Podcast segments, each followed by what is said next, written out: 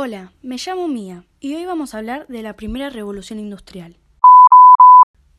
Primero quiero hablar de qué es revolución o qué significa revolución. Eh, revolución significa cambio, giro, transformación o provocar cambios radicales que tengan una marca en nuestra historia.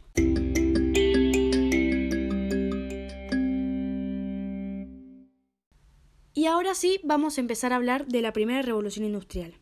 La primera revolución industrial se generó en el siglo XVIII en Gran Bretaña y, esto, y esta fue caracterizada por la construcción de máquinas que reemplazaron la mano de obra. ¿Y cómo eran las condiciones de trabajo en la primera revolución industrial? En la primera revolución industrial, las personas tenían que trabajar en lugares donde no había ventilación, no había ventanas, y trabajaban con, con carbón, y la contaminación en el lugar le afectaba mucho a los pulmones.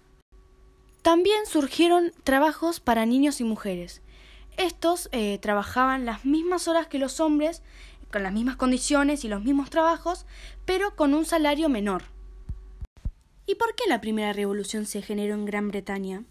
La primera revolución industrial se dio en Gran Bretaña por distintos factores que hicieron que se inicie.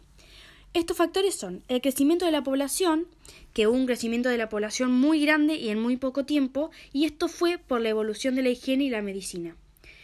Otra es las transformaciones agrícolas, por eh, que la evolución de la agricultura hizo que la mano de obra no se necesitara más y que se utilizara para las industrias.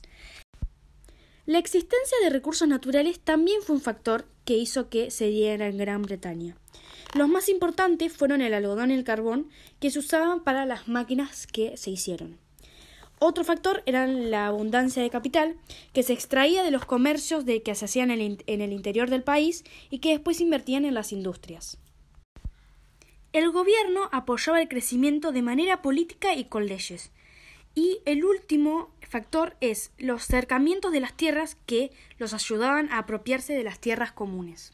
La revolución industrial se dividió en dos etapas. La primera etapa eh, se inició en el 1760 y 1770 en Gran Bretaña y se desarrolló en este la industria textil liviana.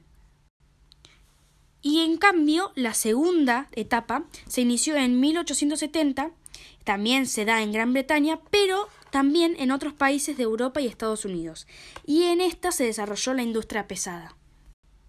La primera revolución industrial tuvo sus consecuencias, y estas fueron las transformaciones de la producción y de la organización, que más o menos eran que surgieron fábricas, hubo una división del trabajo y cambios en las jornadas de trabajo.